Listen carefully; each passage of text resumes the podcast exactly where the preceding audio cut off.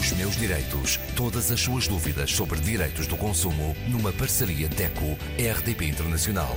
Com Isabel Flora.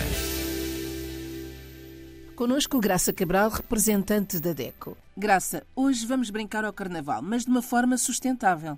Vamos brincar ao carnaval, sim senhora, ou quando se dizia, quando eu era miúda, ao entrudo, vamos brincar ao carnaval, é carnaval, ninguém leva a mal, uh, ou leva. Leva se efetivamente o consumidor não tiver uma atitude sustentável.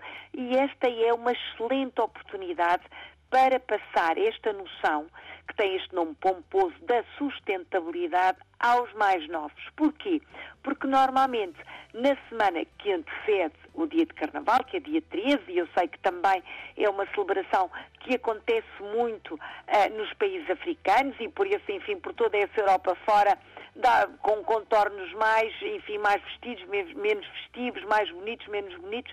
A verdade é que ainda temos esta tradição e é, como dizia, uma boa oportunidade para, na escola, por exemplo, uh, na rua, uh, em família, em casa de amigos, se um, passe palavra que brincar ao carnaval pode ser uma boa oportunidade para aprender noções de sustentabilidade, colocando em prática esta ideia. Por exemplo, na construção de máscaras, fatos de carnaval, reutilizar materiais. Por exemplo, nas escolas é fácil, mas em casa também.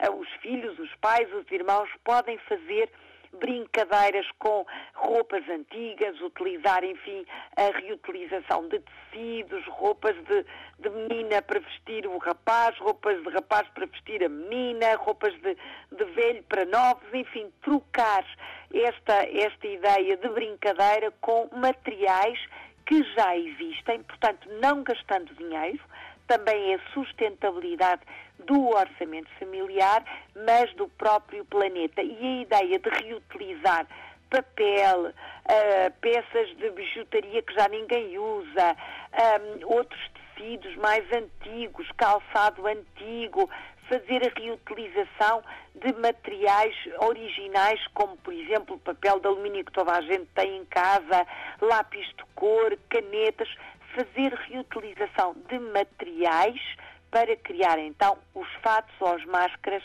para o desfile, para a festa, enfim, para o que se quiser. Mas também em vez de gastar dinheiro e comprar as famosas serpentinas ou os confetes, os papelinhos, como se diz aqui uh, em Portugal, porque não dar largas à imaginação uns com os outros, fazer com o furador aproveitamento do papel uh, que já não se utiliza, papel de jornal, de revista, fazer então os tais papelinhos para atirar na brincadeira e depois, claro, se for um desfile, até na rua, ter o cuidado de recolher todos os materiais, o que ficar da utilização, uh, papéis sujos, uh, enfim, o que se lance para o ar, uh, material que serviu para os lanches, guardanapos, tudo isso deve ser apanhado e deitado fora nos recipientes próprios.